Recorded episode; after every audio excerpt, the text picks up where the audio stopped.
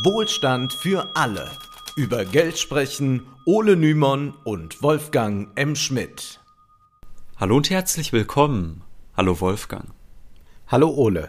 Heute wollen wir unsere Reihe zur Bundestagswahl fortsetzen, nämlich mit dem Programm der Linkspartei. Von allen etablierten Parteien steht die Linke in den Umfragen derzeit am schlechtesten da. Selbst die Überwindung der 5%-Hürde sieht manchmal gar nicht mehr so sicher aus. Momentan ist die Partei so zwischen 6 und 7 Prozent immer in den Umfragen zu finden. Das liegt auch an internen Streitigkeiten und Vorwürfen und besonders beliebt ist dabei ja die Behauptung, eine Linkspartei, die kümmert sich nur noch um Identitätspolitik. Dass das Unfug ist, das wird aber im Wahlprogramm auf einen Blick sichtbar. Auf den ersten 100 Seiten geht es ausschließlich um Arbeit, Mieten, Bildung, Klimaschutz, Verkehr, Energie, Landwirtschaft, Verbraucherrechte, Ostdeutschland, Steuern, Digitalisierung, die angeblich so hegemoniale Identitätspolitik spielt in diesem Programm bestenfalls eine zweitrangige Rolle. Vor allem geht es tatsächlich um Wirtschaft, Arbeit und Soziales, aber dazu gleich mehr. Werbung. Diese Folge wird präsentiert vom Jacobin Magazin. Jacobin produziert nicht nur ein Magazin, sondern auch nun das erste Hörbuch. Das ABC des Kapitalismus ist nun als Audio verfügbar. Dabei handelt es sich um eine spannende Einführung, die dabei hilft, den Kapitalismus besser zu verstehen. Was sind Klassen? Welche Rolle hat der Staat? Und was bedeutet Klassenkampf? Diese großen Themen werden aufgegriffen und sehr verständlich erläutert von Vivek Schibber. Wer Interesse hat, der findet unter www.jacobin.de-wohlstand Hörproben und das knapp vierstündige Hörbuch kostet 10 Euro. Zurück zum Programm der Linkspartei. Gleich zu Beginn wird die Systemfrage aufgeworfen. Da heißt es, die Corona-Krise hat die Ungerechtigkeiten des Kapitalismus deutlich zutage treten lassen. Während die einen um ihren Arbeitsplatz, die Bildung ihrer Kinder und die Gesundheit bangen mussten, steigerten große Konzerne ihre Gewinne. Wir finden uns nicht mit diesen Verhältnissen ab und sind bereit, uns mit den Profiteurinnen anzulegen. Und weiter heißt es dann, wir kämpfen für ein neues Wirtschafts- und Gesellschaftsmodell. Unsere Alternative ist der ökologische und demokratische Sozialismus. Was genau mit diesen Begriffen jetzt gemeint wird, das ist nicht ausgeführt. Tatsächlich ist das Programm aber sehr realpolitisch orientiert. Es ist auch ein relativ langes Programm. Es sind über 150 Seiten. Es ist wahnsinnig detailliert. Also man hat da so ein bisschen die äh, man bekommt also den Eindruck, dass die Linke sich gesagt hat, okay, wir sind so ein bisschen die randständige Partei, die immer als illusorisch beschrieben wird. Und deshalb werden wir hier besonders konkret, also es ist tatsächlich ein Programm, das mhm. zum Beispiel deutlich äh, konkreter ist als das der FDP, da werden wir später sicherlich auch noch drauf eingehen, was zum Beispiel so Sachen wie Staatsfinanzierung und so angeht, wo kommt das Geld her, es wird hier alles relativ konkret aufgeschlüsselt, aber gehen wir erst dann auf Arbeit und Soziales ein, denn besonders wichtig ist der Linkspartei die Abschaffung des Niedriglohnsektors. Sektors. Und dazu heißt es, der gesellschaftliche Mindestlohn wird auf drei, äh, der gesetzliche Mindestlohn wird auf 13 Euro erhöht. Zuschläge für Sonntags, Schicht- oder Mehrarbeit sowie Sonderzahlungen dürfen nicht mit dem Mindestlohn verrechnet werden. Sämtliche Ausnahmen vom Mindestlohn müssen gestrichen werden. Durch die Pflicht zur elektronischen Arbeitszeiterfassung und häufigere Kontrollen muss die Einhaltung des Mindestlohns durchgesetzt werden. Die Zahl der Kontrolleure bei der Finanzkontrolle, Schwarzarbeit des Zolls muss auf 15.000 verdoppelt werden. Die Bundesregierung soll ein offizielles Meldeportal gegen Mindestlohnbetrug einrichten. 13 Euro Mindestlohn, das ist deutlich über dem derzeitigen Lohnniveau von 9,60 Euro und es ist auch mehr als die SPD will. Die Sozialdemokraten fordern einen Mindestlohn von 12 Euro. Die 13 Euro sind aber nicht zufällig gewählt, wie wir schon in Folge 79 zum Mindestlohn erklärt haben. Das Bundesarbeitsministerium hat der Linksfraktion nämlich im Jahr 2018 bestätigt, dass ein Mindestlohn von 12,63 Euro notwendig sei, um später eine Rente über der Grundsicherung zu erhalten. Die Linksfraktion rundet das jetzt ein bisschen auf, das ist ja auch schon drei Jahre her, auf 13 Euro. damit bei einer 45-jährigen Vollzeitbeschäftigung auf diesem Lohnniveau am Ende keine Altersarmut entsteht. Ja, und dass diese Löhne dann tatsächlich gezahlt werden, das soll noch schärfer kontrolliert werden, denn auch heute gibt es viele Betriebe, die nicht den Mindestlohn zahlen. 2017 waren davon noch mindestens 1,3 Millionen Beschäftigte betroffen. Und die Linkspartei, die will, wie du schon vorgelesen hast, alle Mindestlohnausnahmen abschaffen und davon würden zum Beispiel auch Beschäftigte in Werkstätten profitieren. Auch sonst geht es der Linkspartei besonders darum, die Arbeitsbedingungen zu verbessern. In allen Unternehmen und Branchen sollen Tarifbindung gelten. Wir hatten in Folge 76 erklärt, dass immer weniger Beschäftigte tariflich gebunden sind. Und weiter heißt es, wir wollen Leiharbeit verbieten. Bis zum Verbot der Leiharbeit müssen Leiharbeiterinnen ab dem ersten Tag die gleichen Löhne wie Festangestellte plus eine Flexibilitätszulage von 10 Prozent erhalten. Und die Linke will auch Befristungen stoppen. Heißt die Flexibilisierung des Arbeitsmarktes, die ja oft zulasten der Arbeitenden geht, die soll möglichst drastisch eingeschränkt werden, sogar ein Rechtsanspruch auf Vollzeitstellen soll durchgesetzt werden. Ob das realistisch ist, steht nun mal auf einem anderen Blatt. Interessant ist jedenfalls, dass die Linken Leiharbeit weniger attraktiv machen wollen, indem sie 10% teurer sein soll als eine feste Beschäftigung. Da orientiert man sich an Frankreich, wo es schon länger einen sogenannten Prekaritätszuschlag in Höhe von 10% gibt. Der Staat soll aber nicht nur Tarifverträge fordern, sondern er soll sie auch selbst zur Maßgabe bei öffentlichen Aufträgen machen. Zitat: Ein Bundestariftreuegesetz muss die Einhaltung von Tarifverträgen zur zwingenden Voraussetzung für öffentliche Aufträge machen und auch von den beauftragten Firmen eingesetzte Subunternehmen einschließen. Das ist eine Forderung, die so auch bei der SPD zu finden ist. Das Thema Einkommensungleichheit wird mit einer radikalen Forderung verbunden, also sagen wir für liberale radikalen Forderungen. Da heißt es nämlich, wir wollen verbindliche Obergrenzen für Managerinnen und Vorstandsgehälter. Sie dürfen nicht mehr als das 20-fache des niedrigsten Gehalts im Unternehmen betragen. Managerinnengehälter können steigen, wenn die untersten Lohngruppen angehoben werden. Gut, nun wissen wir, was die Linke im Bereich der Lohnpolitik vorhat. Höherer Mindestlohn, mehr Tarifbindung, weniger Leiharbeit. Aber was ist denn jetzt mit denen, die von ihrem Lohn nicht leben können oder die erwerbslos sind, Wolfgang? Ja, da fordert die Linke das Arbeitslosengeld 1 länger zu zahlen, damit Bürger nicht so schnell in Hartz IV reinrutschen. Außerdem will die Linke eine, ein garantiertes Mindesteinkommen von 1200 Euro im Monat. Das heißt, wer weniger verdient, soll vom Staat Aufstockungsleistungen bekommen. Das ist zwar heute schon der Fall, aber nicht in diesem Umfang. Weiter heißt es, wir wollen ein Recht auf Erwerbsarbeit mit einem einklagbaren individuellen Rechtsanspruch, das schließt auch das Recht ein, eine konkrete Erwerbsarbeit abzulehnen. Und übersetzt bedeutet das, es soll keine Sanktionierungen mehr geben wie im Hartz-IV-System, auch wenn Bürger vorgeschlagene Stellen ablehnen. Ja, und dazu heißt es dann weiter, zumutbare Arbeitsangebote müssen sich am Grundsatz gute Arbeit orientieren. Was damit genau gemeint sein soll, das wird leider nicht erklärt und da ist generell festzuhalten, das Programm ist relativ detailliert, auch zum Beispiel deutlich länger als das der FDP, aber dann gibt es immer wieder so wohlklingende Formulierungen, man könnte fast schon sagen Politiker, bla bla, die dann nicht so richtig ausgeführt werden, wie eben gute Arbeit. Ja, also ob das jetzt hm. von der Linkspartei oder von der SPD ist, keine Ahnung. Also das, das ist so eine Phrase.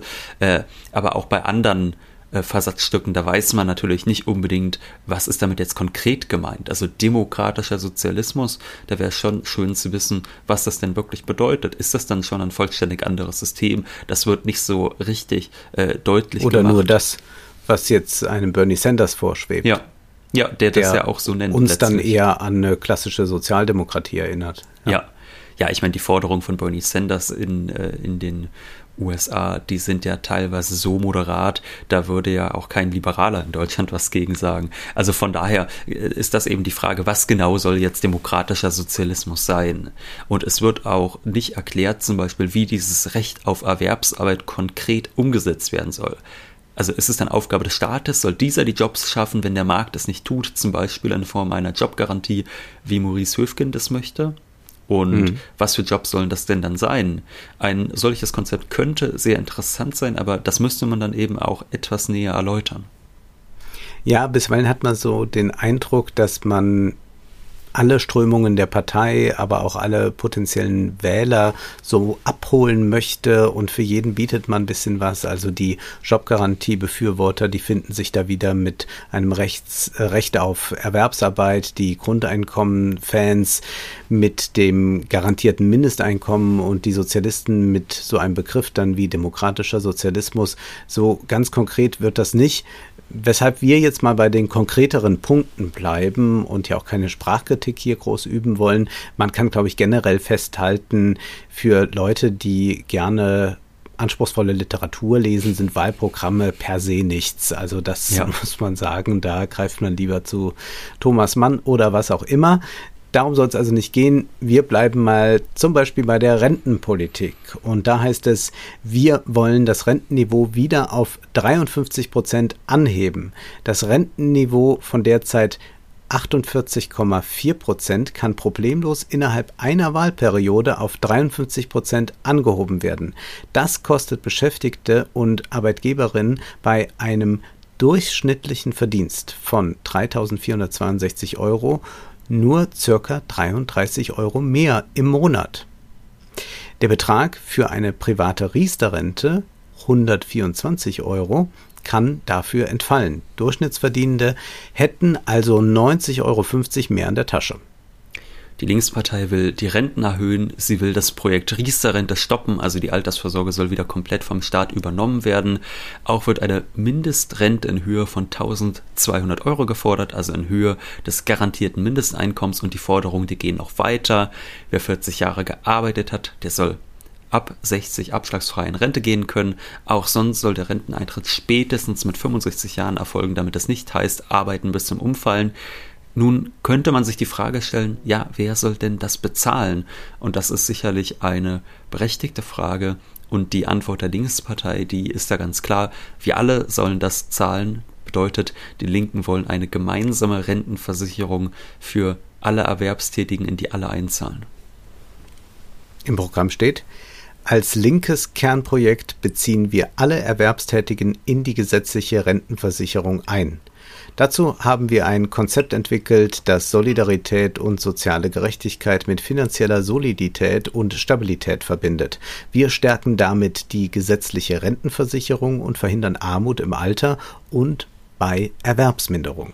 Unser Konzept der solidarischen Erwerbstätigenversicherung bietet eine gesetzliche Alterssicherung auch für bislang nicht versicherte Selbstständige, Freiberuflerinnen, Beamtinnen, Managerinnen und Politikerinnen.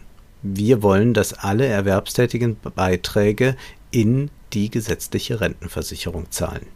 Ja, und die Beitragsbemessungsgrenze, die soll angehoben werden. Das heißt, äh, zurzeit ist es ja so, dass die Sozialabgaben für Erwerbstätige mit einem sehr hohen Einkommen irgendwann gedeckelt sind. Das heißt, irgendwann wird einfach gesagt, so bis zu diesem Punkt werden Sozialabgaben gezahlt und darüber hinaus nicht, sodass äh, Menschen mit einem hohen Einkommen prozentual weniger an Versicherungsleistungen einzahlen als Menschen mit mittlerem oder niedrigem Einkommen. Und das soll in einer linken Regierung anders sein. Gleiches gilt übrigens auch für die Krankenversicherung. Also auch da möchte man dafür sorgen, dass es keine, also dass es eine einheitliche Krankenversicherung für alle gibt, äh, in die mhm. alle einzahlen und wo es keine Privilegien mehr für Privatversicherte gibt. Und die staatliche Rente, die soll also alle Arbeitnehmer mit einbeziehen. Und sie soll, Zitat, nicht über Kapitalmärkte gesichert werden, dann ist sie unsicher. Bekanntermaßen sind wir ja auch skeptisch, was diese Aktienrenten anbelangt pauschal aber zu sagen, sie seien unsicher, das stimmt so nicht unbedingt. Die FDP hat mit ihrem Konzept der Aktienrente ein Konzept geschaffen, das moderat und sicher ist und dem man nun nicht vorwerfen kann, dass äh, das in irgendeine äh, Turbulenz uns führen wird. Also das ist äh, ziemlich solide ausgearbeitet, wenngleich das nicht der Weisheit letzter Schluss ist, wie wir ja schon mal herausgearbeitet haben. Dennoch ist die Haltung der Linkspartei erfreulich, dass nicht in jedem Lebensbereich die Losung Privat vor Staat gelten muss. Tatsächlich will die Linkspartei Rekommunalisierung fördern. Das heißt, dass vormals privatisiertes Staatseigentum wieder in die Hände des Staates zurückfinden soll. Vor allem Unternehmen der Daseinsvorsorge sollen davon betroffen sein. Also Banken und Versicherungen, Energiekonzerne, Pharma und Telekommunikation. Aber auch in anderen Bereichen soll der Staat eine aktivere Rolle spielen, etwa beim Wohnungsbau. Die Linke fordert 250.000 neue bezahlbare Wohnungen die pro Jahr geschaffen werden sollen. Zum Vergleich, die SPD möchte 100.000 Sozialwohnungen pro Jahr schaffen. Ja, ist gleich mal der Faktor 2,5, den die Linke da ansetzt. Aber gut, äh, der Berliner Mietendeckel, der ist ja für verfassungswidrig erklärt worden, weil dieser Deckel nicht im Kompetenzbereich des Landes lag und die Linke sagt nun gut, dann machen wir es einfach bundesweit. Sie will einen bundesweiten Mietendeckel in allen Städten mit angespannter Wohnsituation, wohlgemerkt nur für bestehende Mietverträge, was also bedeutet, dass Neubau dadurch nicht behindert würde. Klima ist selbstverständlich auch ein sehr großes Thema. Da kommt man als Linkspartei nicht umhin, sich dazu zu äußern. Und die Linkspartei weiß natürlich, dass man jetzt nicht einfach nur auf Innovationen verweisen kann und dann ist alles erledigt. Es heißt da, Technologische Erfolge, zum Beispiel durch den Ausbau erneuerbarer Energien oder durch bessere Antriebssysteme, werden durch sogenannte Rebound-Effekte sofort wieder wettgemacht. Verbrennungsmotoren werden effizienter, dafür werden die Fahrzeuge schwerer.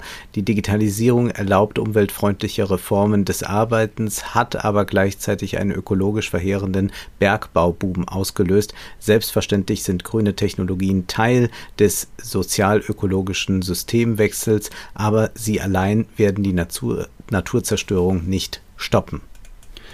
Der Klimawandel soll laut Linkspartei nicht auf Kosten der Beschäftigten gehen. Sie will Emissionsobergrenzen für Unternehmen und Gesellschaft und eine sozial-ökologische Investitionsoffensive. Und dazu heißt es, unser Programm für eine sozial gerechte und klimagerechte Gesellschaft setzt deshalb auf Löhne, die für ein gutes Leben reichen. Wir wollen mit Investitionen Einstiege schaffen in ein neues, sozial gerechtes, klimagerechtes und geschlechtergerechtes Wohlstandsmodell mit einer gerechten Verteilung von Arbeit und Reichtum. Statt blinden Wachstums der Profite wollen wir mehr Zeit und weniger Stress für alle durch kürzere Arbeitszeiten mit Lohn- und Personalausgleich.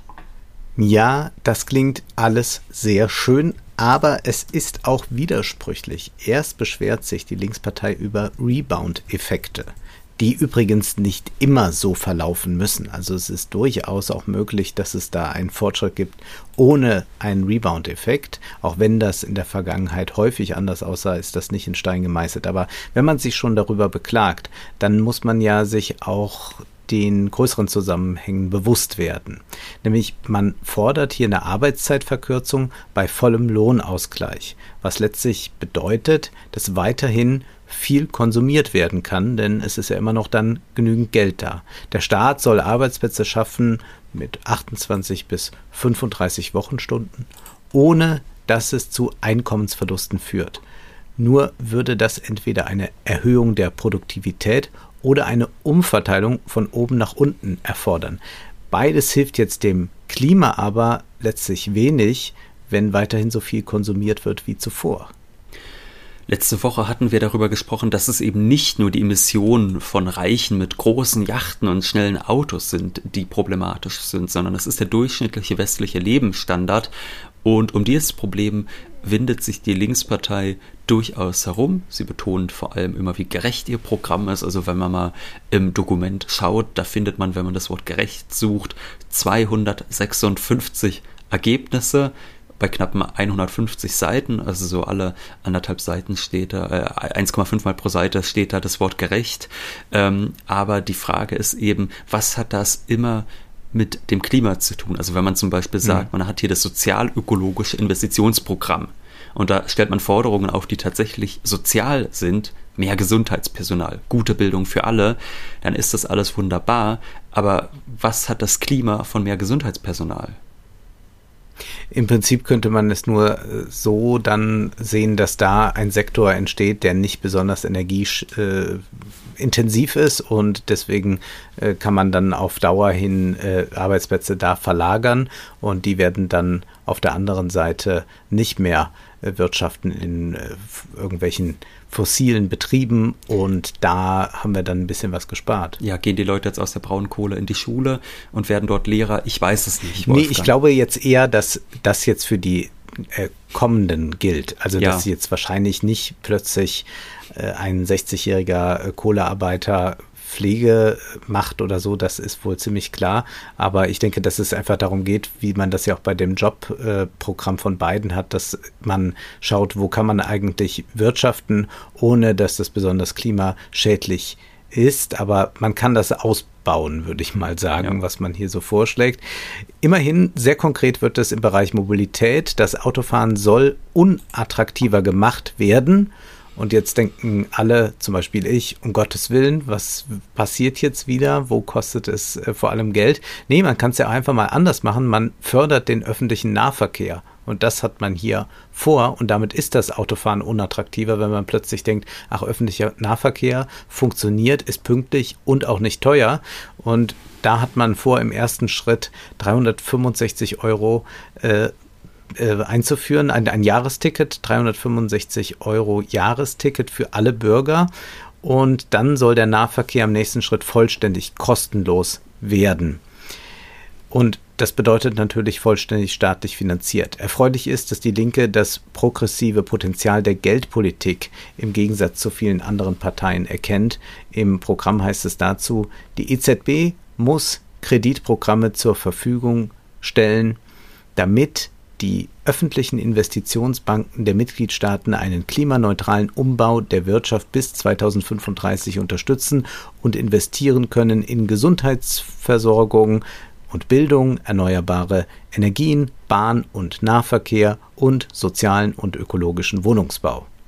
Ja, die Linkspartei geht sogar so weit, dass sie die EU-Verträge ändern will, um der EZB die monetäre Staatsfinanzierung zu erlauben. Ob das jetzt nötig ist, das ist eher fraglich, denn de facto tut die EZB ja schon nichts anderes seit einigen Jahren als Geld zu drucken. Aber natürlich ist die Frage berechtigt, ob man das dann nicht einfach offen kommunizieren sollte. Also ja, dann ist auch dieser Streit mal vorbei. Genau. Machen die das jetzt gerade oder nicht? Und ja. dann gibt's wieder irgendwelche Urteile. Und das würde einfach auch, denke ich, Hans-Werner Sinn enorm entlasten. Da müsste der nicht so viele Artikel schreiben. Ja, äh, dann gibt es aber eine Passage, die verwundert. Und zwar die Linkspartei, die schreibt dann, die EZB muss endlich am Gemeinwohl statt am Kriterium der Wettbewerbsfähigkeit ausgerichtet werden da habe ich mich dann schon gefragt, ja, was meint denn die Linkspartei damit? Also das weiß sie wirklich nur allein, wenn überhaupt. Wahrscheinlich weiß es selbst nicht, denn es stimmt ja einfach nicht. Ja, also Wettbewerbsfähigkeit ist so ein Begriff, den äh, Neoliberale immer gerne sagen und den, den man dann auch gerne von links kritisieren kann. Aber es ist ja nicht so, dass die EZB jetzt irgendwie viel für Wettbewerbsfähigkeit macht. Also die macht ja seit Jahren nichts anderes, als Staatsanleihen von Krisenstaaten zu kaufen, äh, die eigentlich in Anführungszeichen nicht wettbewerbsfähig sind, also die auf den privaten Finanzmärkten mhm. ansonsten Probleme hätten, sich zu verschulden. Das ist ja seit 2012 der Fall, seitdem Mario Draghi, Draghi diese Whatever Takes Rede gehalten hat. Also der damalige EZB-Chef hat gesagt, wir tun alles, um den Euroraum zu retten. Und glauben Sie mir, es wird genug sein, hat er gesagt. Und danach haben sie permanent eigentlich nichts gemacht, als äh, alle Staaten der Eurozone äh, quasi direkt zu finanzieren oder indirekt zu finanzieren über den Umweg der Finanzmärkte. Da kann man jetzt nicht von Wettbewerbsfähigkeit sprechen. Ja, und gerade das haben viele Rechte als Verletzung des Prinzips der Wettbewerbsfähigkeit gesehen. Wenn überhaupt wäre es sinnvoll zu kritisieren, dass der Fokus der EZB so stark auf Preisstabilität liegt. Die Forderung nach einer progressiven Geldpolitik verdient Gehör, aber dann sollte man auch genau bleiben. Aber lass uns noch auf ein Thema zurückkehren, das wir schon angesprochen haben, Klima nochmal. Dabei ist einerseits das Thema Mobilität sehr wichtig. Auch äh, geht es nicht nur um den Nahverkehr, auch der Fernverkehr, der soll staatlich betrieben werden, so wie es bis in die 90er Jahre nun mal der Fall war. Und da heißt es dann, der Schienenverkehr muss öffentlich organisiert werden. Alle Privatisierungen, Ausgliederungen und Aufspaltungen bestehender Eisenbahngesellschaften und auch die Umwandlung der Deutschen Bahn in eine Aktiengesellschaft müssen rückgängig gemacht werden. Also andererseits haben wir hier auch ganz klar eine Verstaatlichung, die man wieder hervor bringen will, um dann auch wirklich diesen Verkehr, der nicht der Autoverkehr ist, attraktiv zu machen.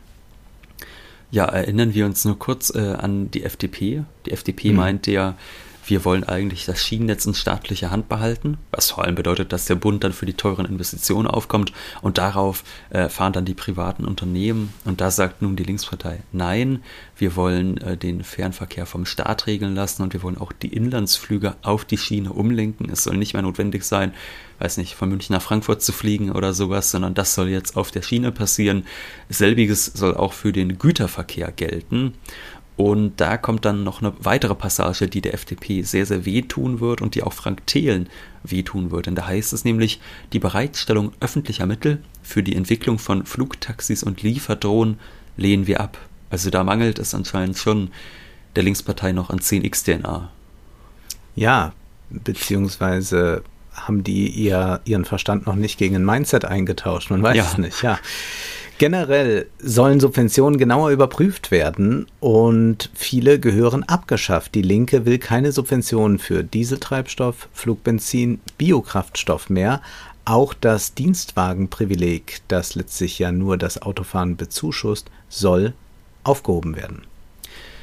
Viele solche Forderungen sind unterstützenswert, wenngleich es sich die Linke auch manchmal sehr, sehr leicht macht. Zum Beispiel, wenn es heißt, die Kosten der Klimakrise wollen CDU, SPD und Grüne auf die Menschen abwälzen. Dabei sind es die Konzerne, die mit ihren klimaschädlichen Geschäftsmodellen Profite machen. 100 Unternehmen sind für 70 Prozent des globalen industriellen CO2-Ausstoßes verantwortlich.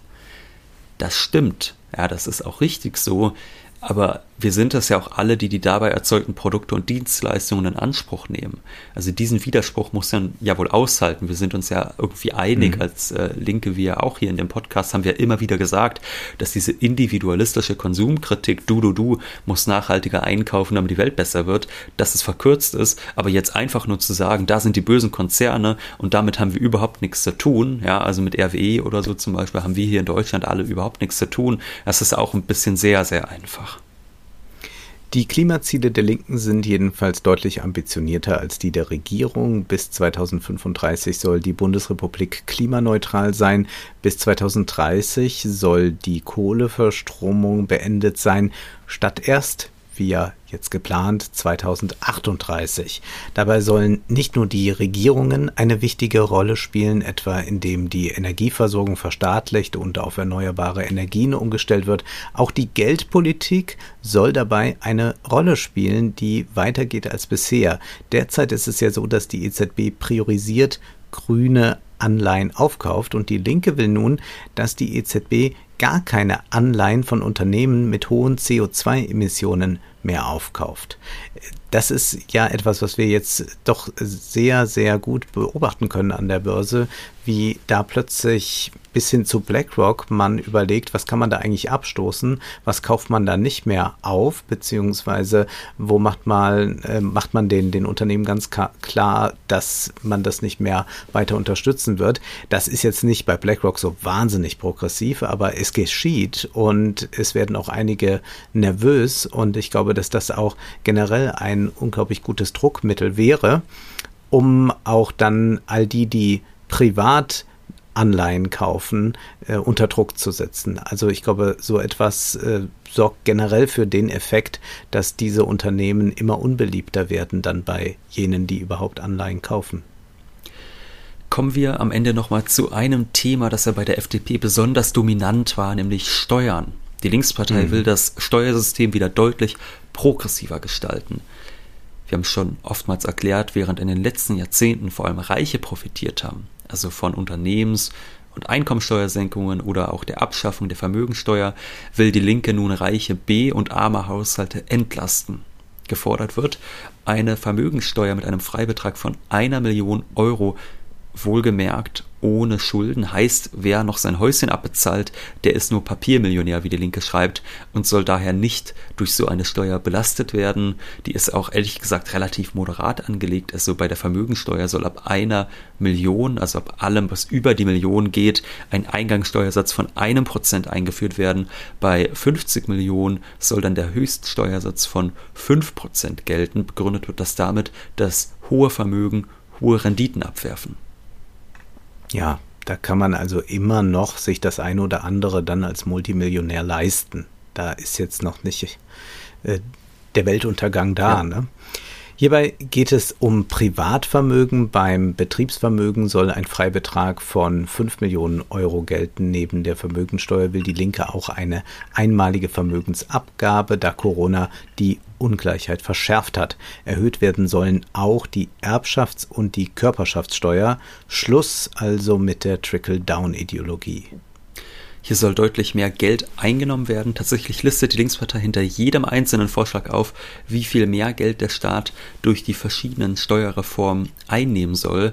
Das ist deutlich seriöser als zum Beispiel bei der FDP. Die geht ja überhaupt nicht darauf ein, wie die Löcher, die ihre Steuersenkungen im Haushalt äh, entstehen lassen würden, wie sie die gegenfinanzieren möchte. Und auch sonst ist es wirklich, das habe ich ja schon vorhin angedeutet, aber es lohnt sich wohl nochmal festzuhalten, ein sehr, sehr detailliertes Wahlprogramm, das auch, glaube ich, viele Punkte beinhaltet, die viele Menschen auch nicht auf dem Schirm haben. Also auch wie Umverteilung zwischen Care- und Sorgearbeiten äh, und wie das wiederum mit der Umverteilung der Erwerbsarbeit in Verbindung steht und so. Das findet man ja sonst eigentlich nicht in Wahlprogrammen.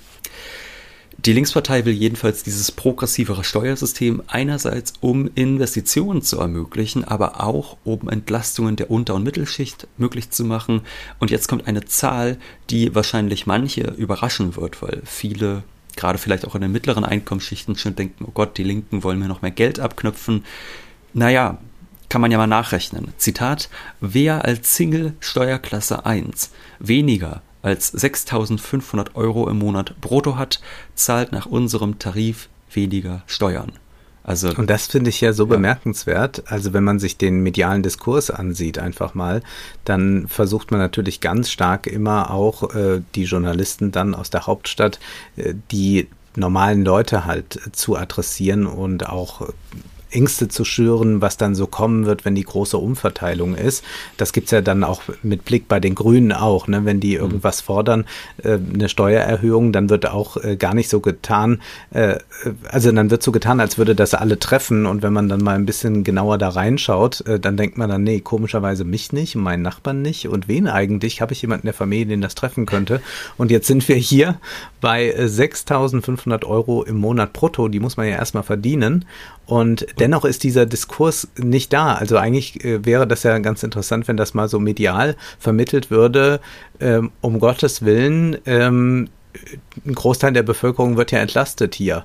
Also ja, die glaube, müssen weniger Steuer zahlen. Das große Problem ist ja wirklich, dass die Linke das nicht noch viel offensiver macht. Also mein, ich, hm. ich sage ja immer, die müssen wirklich sich mal so eine Domain kaufen, mein-steuerrechner.de oder irgendwie sowas in der Art ja. und dann wirklich auf die Wahlplakate schreiben, Leute, rechnet euch einfach mal aus, wie viel Geld ihr bei uns spart. Ich glaube, das wäre zehnmal besser ähm, als die ganzen Wahlplakate, die da sonst immer wieder entstehen. Ja, und mein Verdacht ist, wenn da auch schon mal ein FDP-Wähler ja. der wieder besseres Wissen die Liberalen wählt, da mal sein Gehalt eingeben würde, würde er plötzlich auch ins Grübeln kommen und denken, hoch, wie, die, da würde ich jetzt mehr bekommen, die wollen mich gar nicht enteignen. Die, hm. die, die Abschaffung des Soli für alle bringt mir gar nicht so viel. ja, ja, ja, also das war ja, ja auch schon vor ähm, der, der äh, Wahl, als auch Steinbrück und so antrat, da hatten die äh, Grünen ja auch mal ein äh, progressiveres äh, Steuerkonzept und das wurde aber auch alles nur so rezipiert, dass es da wirklich den äh, ganz normalen Leuten an den Kragen geht und dann fragt man sich immer, ach, das sind alles so die ganz normalen Leute und offenbar äh, ist auch, also ich weiß nicht, wenn man so mal die Tarife sich ansieht, aus denen die Verlage ja schon fast alle ausgestiegen sind, aber wenn man sich die Tarife der Journalisten mal ansieht, dann äh, würde ich sagen, da gibt's nicht allzu viele, die mehr als 6.500 Euro verdienen, aber die immer so schreiben, als seien sie eigentlich Friede Springer persönlich. Naja, interessant. Äh, vor allem niedrige Einkommen profitieren also von dieser Steuerreform, da der Steuerfreibetrag deutlich erhöht werden soll. Das ist also für kleine Selbstständige zum Beispiel sehr wichtig, nämlich auf 14.400 Euro. Bislang liegt der bei 9.000 Euro. Ab einem zu versteuernden Einkommen von 70.000 Euro hingegen soll ein Grenzsteuersatz von 53 Prozent gelten. Das heißt, jeder zusätzliche Euro über den 70.000 Euro wird mit 53 Prozent besteuert. Ab 260.000 Euro gelten 60 Prozent und ab einer Million sind es dann ganze 75 Prozent. Ja, Sabalot, das sind mal ordentliche Zahlen. So soll die Ungleichheit reduziert werden und Geld in die Staatskasse kommen. Auch wenn die Linke beim Thema Staatsfinanzen ohnehin nicht sonderlich zimperlich ist, sie fordert die Abschaffung der Schuldenbremse, sie will monetäre Staatsfinanzierung erlauben, sie stellt sich natürlich auch gegen die schwarze Null, also anders gesagt, sie will die MMT zur dominanten politischen Praxis machen. Alles in allem handelt es sich um ein ambitioniertes Programm, das dennoch einige Widersprüche mit sich bringt. Trotzdem ist es erfreulich, dass mit so manchen Mythen, Stichwort Geldknappheit, gebrochen wird. Und auch für mich hat man da noch so ein Schmankel vorbereitet. Ja, man hat mich nicht vergessen, nämlich man möchte die Schaumweinsteuer abschaffen. Nun ist aber erst einmal Schluss für heute, denn Zeit ist Geld. Prosit. Das war Wohlstand für alle. Ihr könnt uns finanziell unterstützen über paypal.me-ole und Wolfgang oder über die in der Beschreibung angegebene Bankverbindung. Herzlichen Dank.